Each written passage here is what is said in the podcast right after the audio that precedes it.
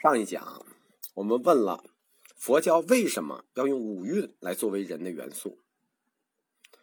这是因为五蕴它建立了一个人的个体运动逻辑，或者说一个人面对世界的行动及行为方法。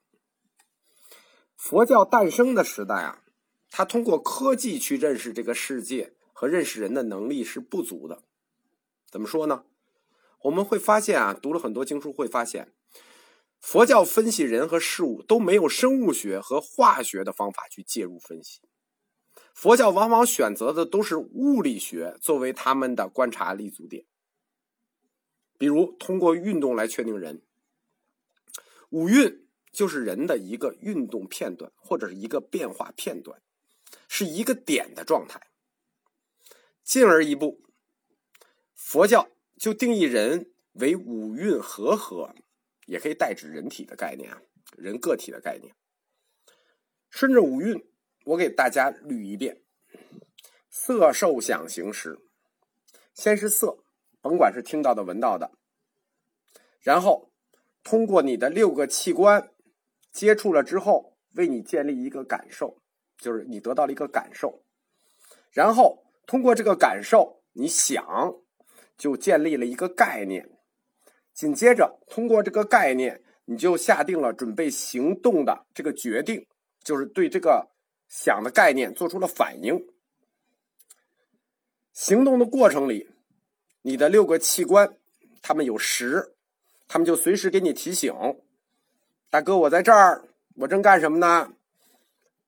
给你的肢体下命令，就有驱生物驱动的意思。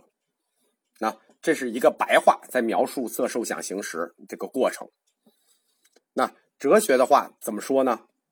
大家仔细听一下，这句话是这样的：当主体的认识过程从感受外在对象开始，经过表象的抽象以及概念的推理，再由情感和意识决定自己的思想及行动，在这个过程中，实承担了一切的精神活动。食是人类活动和生物驱动的主要基础，怎么样？这这回听起来费劲了吧？就哲学化了以后就费劲了。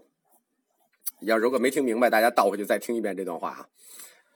所以说啊，哲学其实不难，就是哲学面对的事实不难，难的是把哲学讲简单了，讲的听懂了难。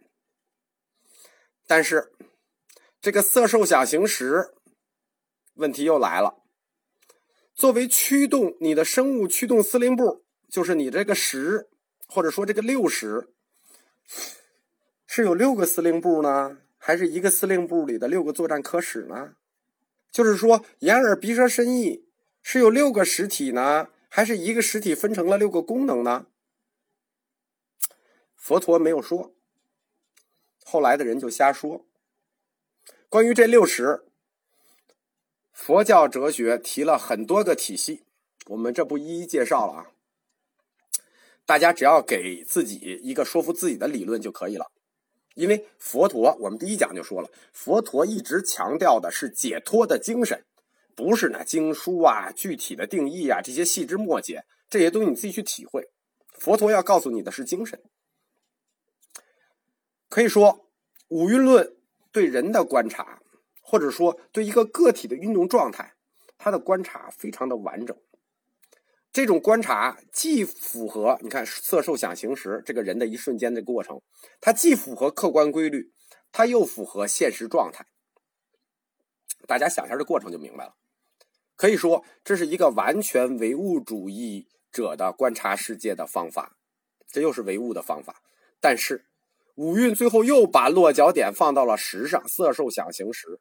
再次回到了唯心世界，啊，这是我我我喜欢说的一个一个话，叫坐着唯物主义的车到了唯心主义的站。佛教站在两个思潮的交接线上，我们来分析一下，在色受想行识这个过程里，它是在哪一步把自己划过去的？